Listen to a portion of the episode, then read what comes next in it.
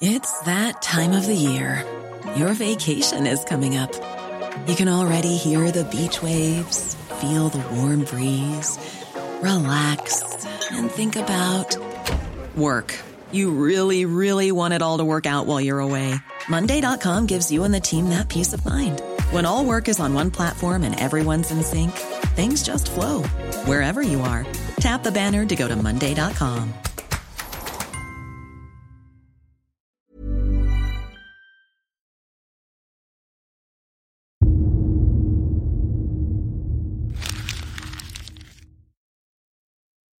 Seguirle el ritmo al país no es cosa fácil, pero en este espacio intentaremos, semana a semana y en 25 minutos, comprender juntos lo que sucede en el territorio que habitamos. Esto es Semanario Gato Pardo y yo soy Fernanda Caso.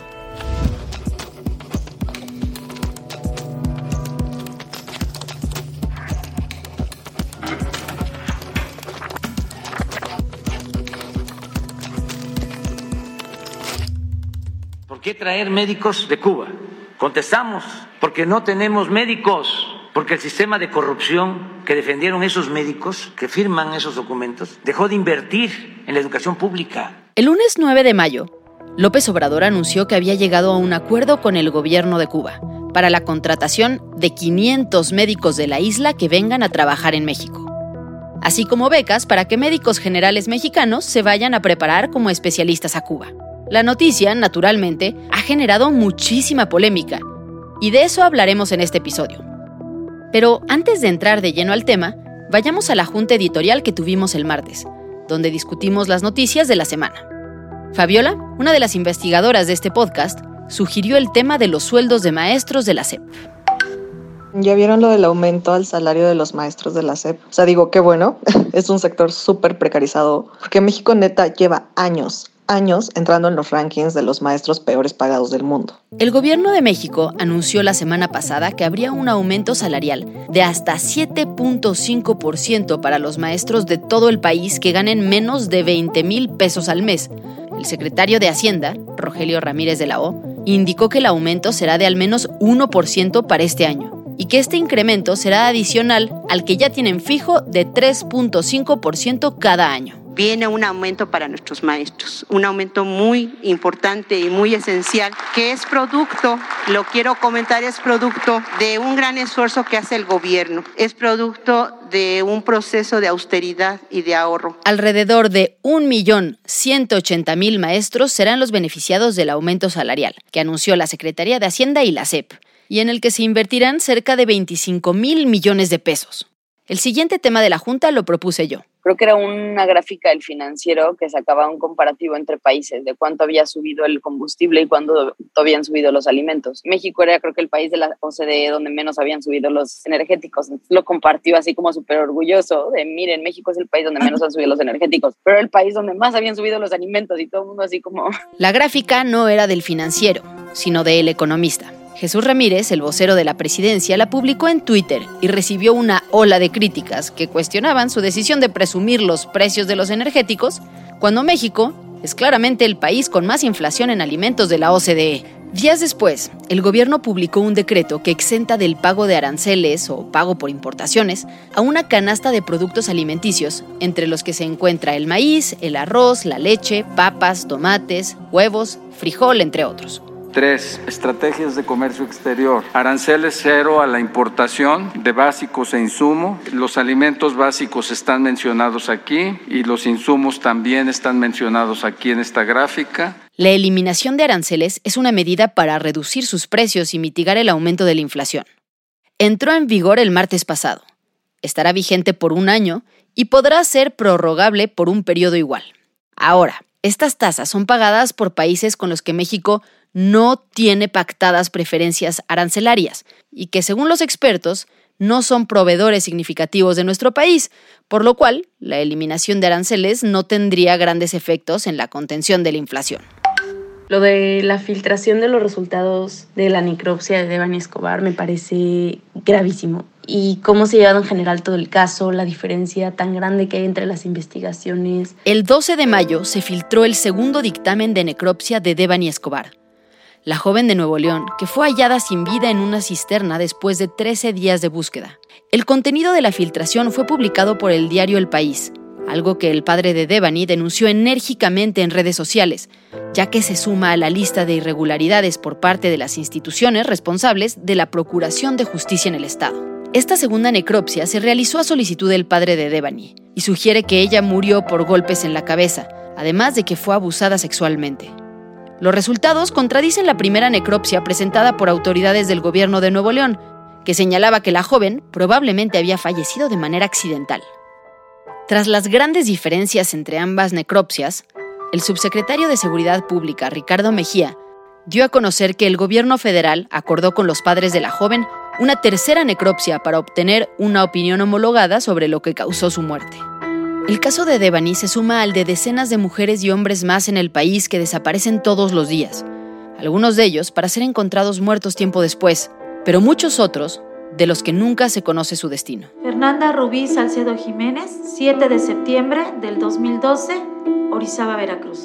Miguel Ángel Trejo Padilla, 30 de agosto del 2018, Mazatlán, Sinaloa. José Antonio Saavedra Ortega, 23 de enero del 2017. El lunes 16 de mayo, México alcanzó la cifra de 100.000 personas desaparecidas en México, según datos oficiales. La alta comisionada de la ONU para los Derechos Humanos y otras instancias de la ONU manifestaron una gran preocupación por una tan desgarradora tragedia y llamaron a las autoridades a esforzarse más para poner fin a estos atropellos. Y ahora sí, vamos al tema principal de esta semana.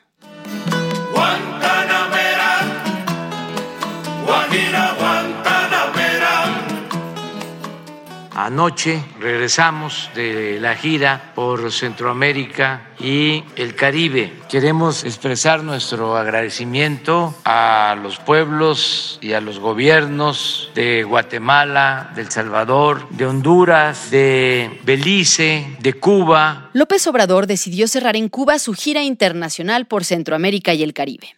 A su regreso, el presidente López Obrador anunció una serie de acuerdos a los que llegó con el mandatario cubano. Miguel Díaz Canel.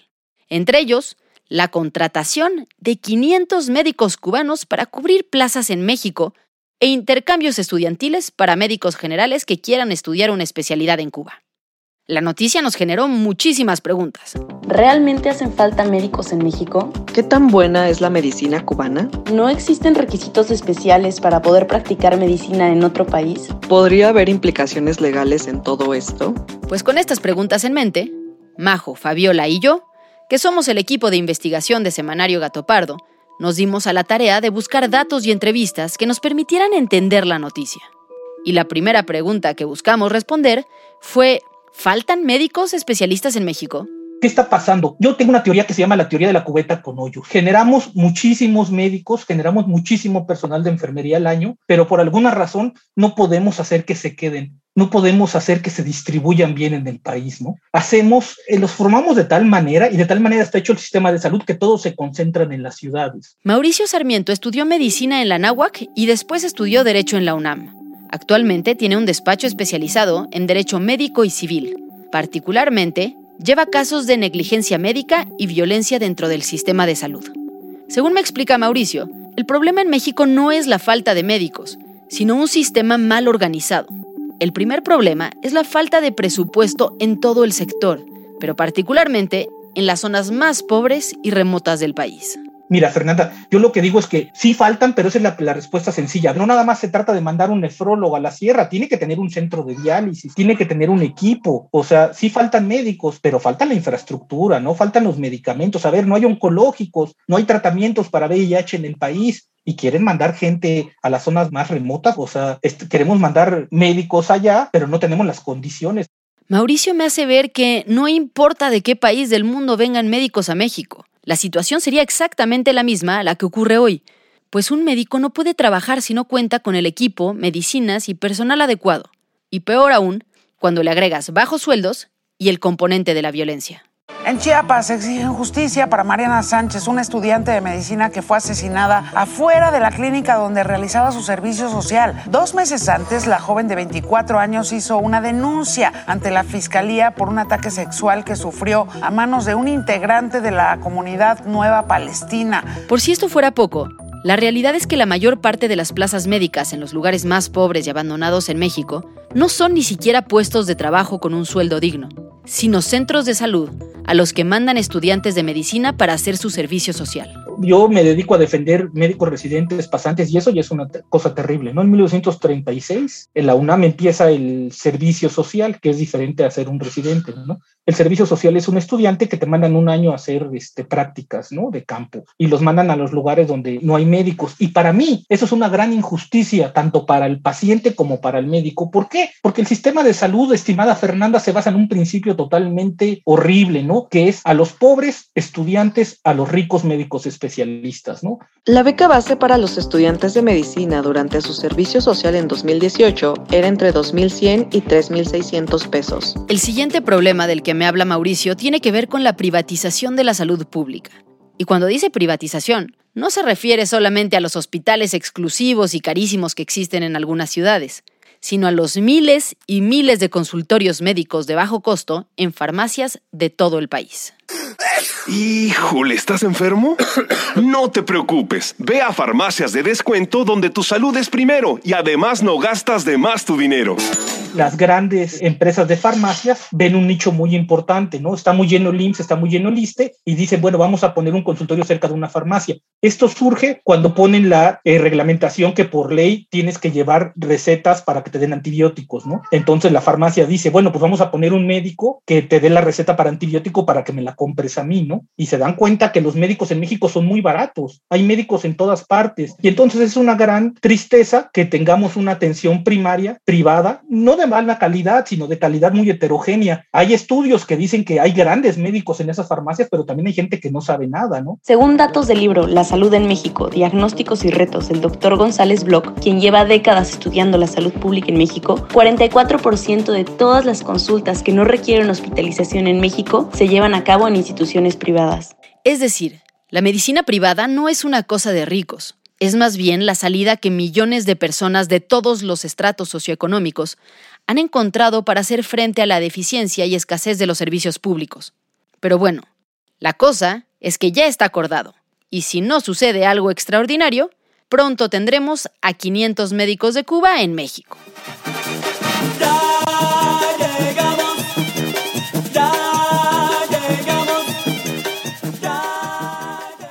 La siguiente pregunta que surge es, ¿qué sabemos de la medicina cubana? ¿Cómo se ganó esa fama de excelencia en el mundo? Bueno, pues para responder esta pregunta debemos ir unos años atrás, a 1959, cuando Fidel Castro anunciaba el triunfo de la revolución tras el derrocamiento del dictador Fulgencio Batista. Decenas de miles de médicos cubanos han prestado servicio internacionalista en, en los lugares más apartados e inhóspitos Además de la educación pública gratuita, la salud universal era una de las apuestas más importantes en la agenda del nuevo gobierno de Castro. Y en esos dos rubros se fue una parte muy relevante de los esfuerzos económicos y políticos de aquellos años. Esto pronto empezó a rendir frutos. En 1970, Cuba tenía un doctor por cada mil habitantes. Veinte años después, en 1990, esta cifra se había cuadriplicado para tener casi cuatro doctores por cada mil habitantes. Además, durante ese mismo periodo, la expectativa de vida en el país creció de 70 a 75 años. Durante la Guerra Fría, Fidel Castro vio en los médicos un mecanismo atractivo para desarrollar sus relaciones diplomáticas. En 1963, Cuba envió su primera misión de 56 médicos a Algeria, para sustituir médicos franceses que se habían ido tras la independencia. Durante los siguientes años, el número de médicos cubanos que viajaban a otros países continuó creciendo, al punto en que se ha convertido ya no solo en un importante instrumento de diplomacia, sino en la mayor fuente de ingresos de Cuba. Según la revista Time, el gobierno recibe a cambio de los servicios de los médicos alrededor de 11 mil millones de dólares anuales, lo cual representa más que los ingresos por turismo o por cualquier exportación. Hubo médicos cubanos en Haití tras el terremoto y en África durante la crisis del ébola.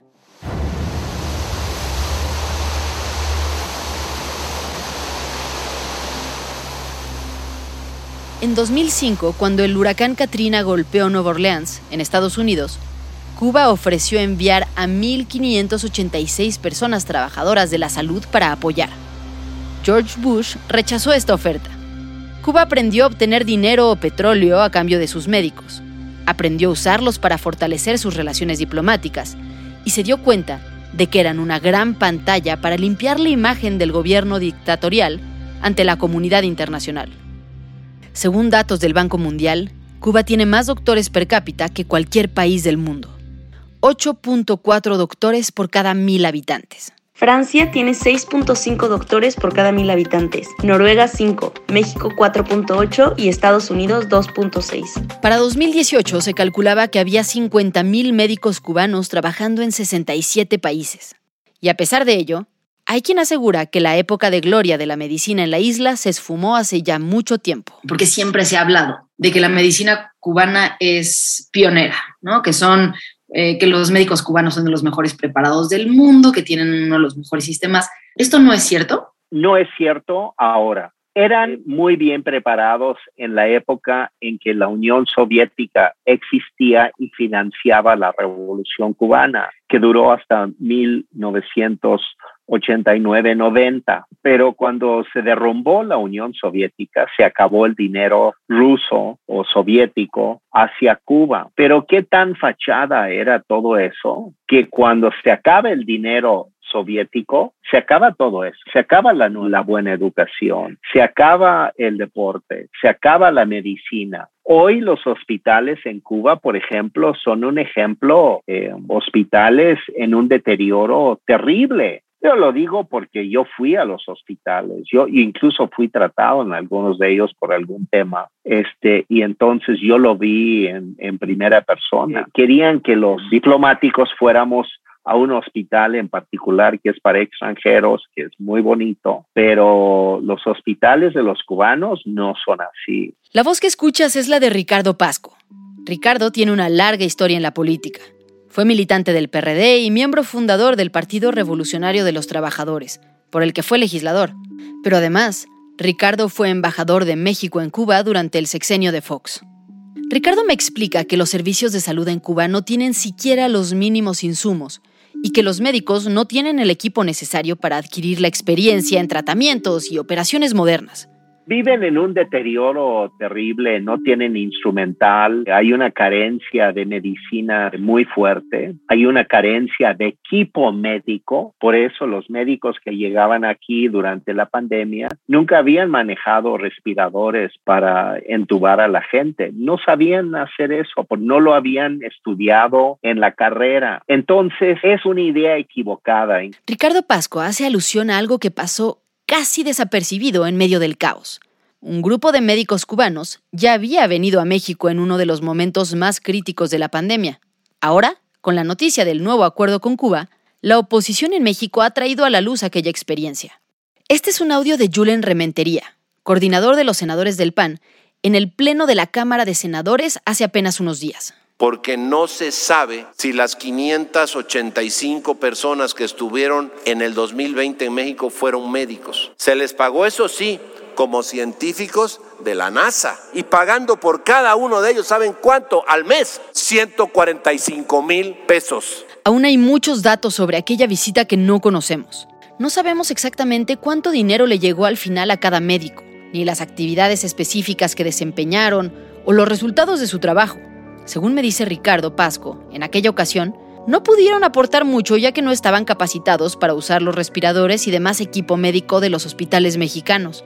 Y sí, es difícil pensar que en un país que no tiene lo mínimo para alimentar a su población, habrá tecnología de punta para sus hospitales. Eso no se lo cree nadie. Pero bueno, ¿Podría ser que, aunque las carencias fueran importantes en los hospitales, las escuelas de medicina sean extraordinarias y formaran profesionales bien capacitados? Bueno, hay una escuela, se llama la Escuela Latinoamericana de Medicina, donde el presidente López Obrador adelantó el dinero una enorme cantidad de dinero para dar becas a miles y miles de mexicanos para que vayan a estudiar allá. Pero la verdad de las cosas es de que es una formación médica muy elemental porque no tienen para realmente desarrollar todas las especialidades que se requieren en una sociedad moderna. Ricardo me relata que en las universidades cubanas no se cuenta con el equipo de calidad para la enseñanza, ni con libros actualizados o materiales adecuados. Pero además de eso, según me explica,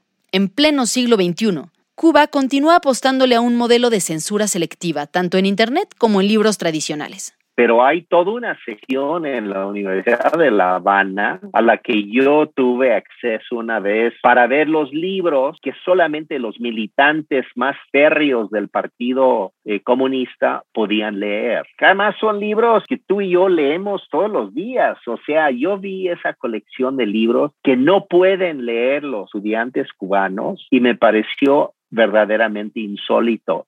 Y es verdad, es así. Es una sección en la universidad de los libros restringidos. Estaba en la biblioteca un día, en la sección restringida, y leí algo que me llamó la atención sobre una magia peculiar. Se llama, según entendí, Horrocrux. La realidad es que hoy en día no es tan claro cuál es el nivel de preparación real de los médicos en Cuba. Y cuando esta realidad se traslada a la atención de pacientes, los efectos pueden ser literalmente mortales hay responsabilidad civil, administrativa, penal, por negligencia médica, por malpraxis, por descuido, etc. Aquí la pregunta es quién va a responder. ¿Quién va a responder? Pues, e, eventualmente, pues sabemos que es un personal médico que va y viene, es una circunstancia migratoria. Entonces, aquí la pregunta en general y en particular es quién va a responder. Jorge Lara es abogado e internacionalista por la UNAM. Fue dos veces legislador y subprocurador jurídico y de asuntos internacionales de la PGR. Él me explica que, más allá de si es buena o no la decisión de traer médicos cubanos a México, en términos de salud pública, una decisión como esta tiene implicaciones legales que no se pueden dejar a un lado. Es decir, ante una malpraxis o negligencia, no queda claro si responde el médico, o responde el gobierno de Cuba, o el de México, lo cual deja a los pacientes en una situación de mucha vulnerabilidad. Y a esto se suma la falta de cédula de los médicos para practicar en México. Tenemos un régimen muy importante de prescripciones médicas que está en la Ley General de Salud y que para recetar se requiere una cédula. Es decir, no estoy hablando de que se requiera un permiso genérico, el visto bueno del señor presidente, no, se requiere una cédula para poder surtir los medicamentos. El siguiente punto del que me habla Jorge es un tema sumamente grave y con posibles consecuencias incluso a nivel internacional pues lo que se ha dicho del esquema de contratación de estos profesionales de la salud de Cuba, bueno, para el Parlamento Europeo así ya está caracterizado como un esquema de trata de personas. Después del narcotráfico, la trata de personas es la actividad ilegal que más dinero genera a nivel mundial. ¿Y por qué es que en el Parlamento Europeo se puede considerar esto como una trata de personas? Porque no estás haciendo la contratación a profesionistas libres, ¿verdad? Que en un esquema de negociación pueden poner sus condiciones si esto además fuera posible, ¿verdad? Que ya vamos a ver también que pues, no es tan sencillo, poner sus condiciones, negociar sus ingresos, eh, etcétera, etcétera, sus viáticos, etcétera. No, todo esto se hace, como ya se sabe, de gobierno a gobierno. Y es que el sueldo, entre comillas, que se paga por cada médico que viaja al extranjero, no se lo llevan directamente ellos, sino el gobierno. Los doctores, según experiencias que han reportado en medios internacionales, se llevan solo entre el 10 y el 25% de ese pago. Y además, según muchos de ellos han denunciado, el sueldo se les retiene hasta que vuelven a la isla. Lo único que ha dicho el presidente López Obrador es que ganarán lo mismo que los médicos mexicanos, sin que esto deje muy claro cuál será el monto y si eso se le pagará al gobierno o directamente a ellos. Al final, se trata de una suma de violaciones a los derechos humanos y laborales. El siguiente tema que menciona Jorge tiene que ver con la relación con Estados Unidos, no tanto del gobierno mexicano, sino de particulares que pudieran estar involucrados. Sabemos que para los Estados Unidos el tema de las relaciones comerciales, económicas, financieras con la isla, pues es objeto de un escrutinio muy intenso. Por ejemplo, el Departamento del Tesoro tiene una lista, la lista de famosa OFAC. Conocemos todos la lista de, de personas designadas, ¿no? Crimen organizado, narcotráfico, trata de personas, lavado de dinero. Pero hay una lista de Cuba, hay una sublista de Cuba. Fíjate, ¿qué pasa? Pasa si una empresa, cualquier persona física o, una empresa en México hace eh, este tipo de negocios con entidades en Cuba o entidades oficiales, entra en esa lista. Si va a haber terceras partes en México que se involucren, pues tendrán también tener conciencia, ¿no? De que eventualmente podrán estar siendo involucradas en estos esquemas complejos de sanciones. Básicamente lo que esto significa es que cualquier persona que tenga algún tipo de relación comercial con Cuba podría tener problemas con Estados Unidos. Por ejemplo, los hoteles que den hospedaje a los médicos cubanos, quienes les den servicio de comidas, los doctores que firmen como supervisores y los funcionarios involucrados. ¿Hasta qué punto va a querer Estados Unidos estirar la liga? Es difícil de saber, pero la alerta está prendida. Finalmente, Jorge me habla del riesgo de poner en manos de médicos que no conocemos y que trabajan para un gobierno extranjero la información más sensible de los mexicanos. Sabemos, todos los que hemos ido a una consulta, así sea para atendernos una gripa, que si hay alguien que tiene datos personales sensibles, pues es un médico. Nuestro nombre, nuestra edad, nuestro sexo, nuestra condición de pareja, nuestros hábitos íntimos, nuestro expediente clínico y demás. Este será un tema que sin duda dará mucho de qué hablar y en Gato Pardo lo seguiremos de cerca para mantenerte informado. Muchas gracias por habernos escuchado y gracias también a quienes hicieron posible este episodio. Alejandra González Romo, Guillermo Sánchez y Sandra Barba en la selección de temas y elaboración del guion. A Joaquín León en el diseño creativo, María José Vázquez y Fabiola Vázquez como asistentes de investigación y Pablo Todd de Mano Santa por la producción sonora. Nos encontramos aquí mismo, la próxima semana, en Semanario Gato Pardo. Para la sección histórica de este episodio, se tomó como base el artículo Cuba's Medical Internationalism, Development and Rationality, de John M. Kirk, publicado en el Bulletin of Latin American Research en el año 2009, y el artículo How Doctors Became Cuba's Biggest Export de la revista Time, escrito por Sierra Nugent en el año 2018.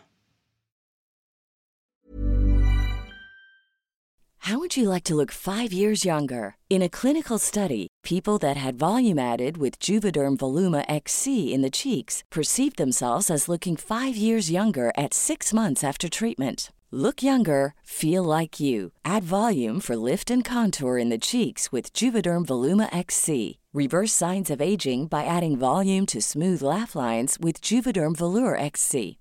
For important safety information and to find a licensed specialist, visit juvederm.com. That's J U V E D E R M.com. Not for people with severe allergic reactions, allergies to lidocaine, or the proteins used in Juvederm. Common side effects include injection site redness, swelling, pain, tenderness, firmness, lumps, bumps, bruising, discoloration, or itching. There's a risk of unintentional injection into a blood vessel, which can cause vision abnormalities, blindness, stroke, temporary scabs, or scarring. Talk to a licensed specialist to find out if it's right for you.